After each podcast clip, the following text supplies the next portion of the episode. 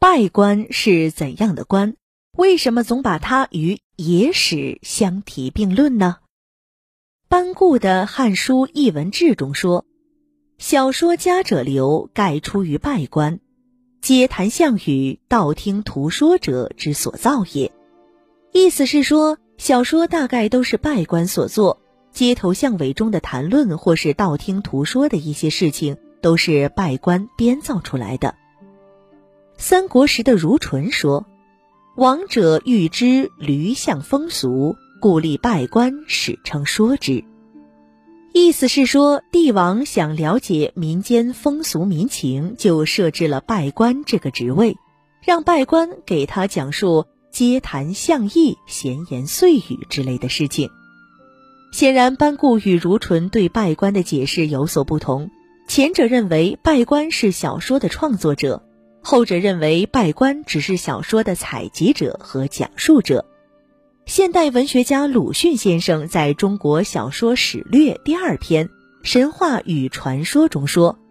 拜官采集小说的有无是另一问题，即使真有，也不过是小说书之起源，不是小说之起源。”鲁迅先生这段话大体上是否定班固而支持如纯的。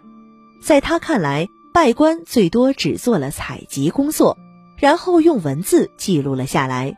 而小说的起源与产生与拜官没有直接关系。那么，拜官究竟是个怎样的官职呢？拜是一年生草本植物，长在稻田里或低湿的地方，形状很像稻，但它的果实很细小，农夫往往把它当害草拔除。拜可以用来比喻微小的、琐碎的，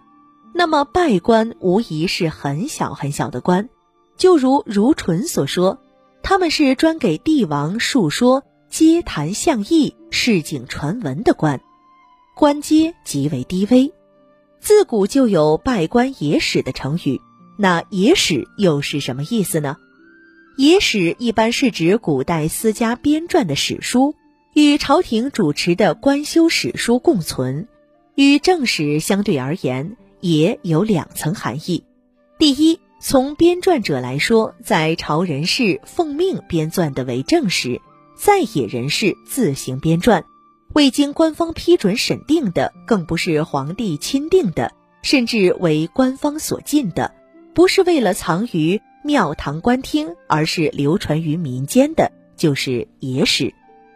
第二，从雅与俗、文与野相对立而言，正史是经专门人员做过特别整理雕饰的，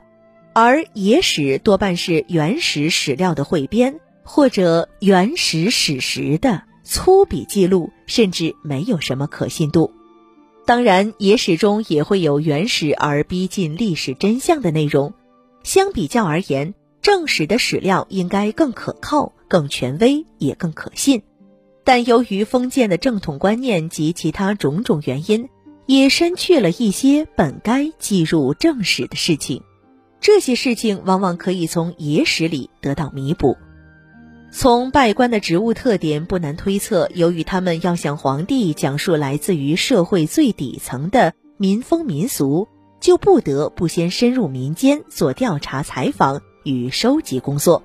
经加工整理后讲述给皇帝听，期间自然会有一些纯原始的素材，更有不少野史类内容。了解了拜官的工作性质，就不难理解“拜官野史”这个成语的含义了。您刚才收听的是《文苑英华中华文化十万个为什么》，同名图书由中华书局出版，演播王嫣。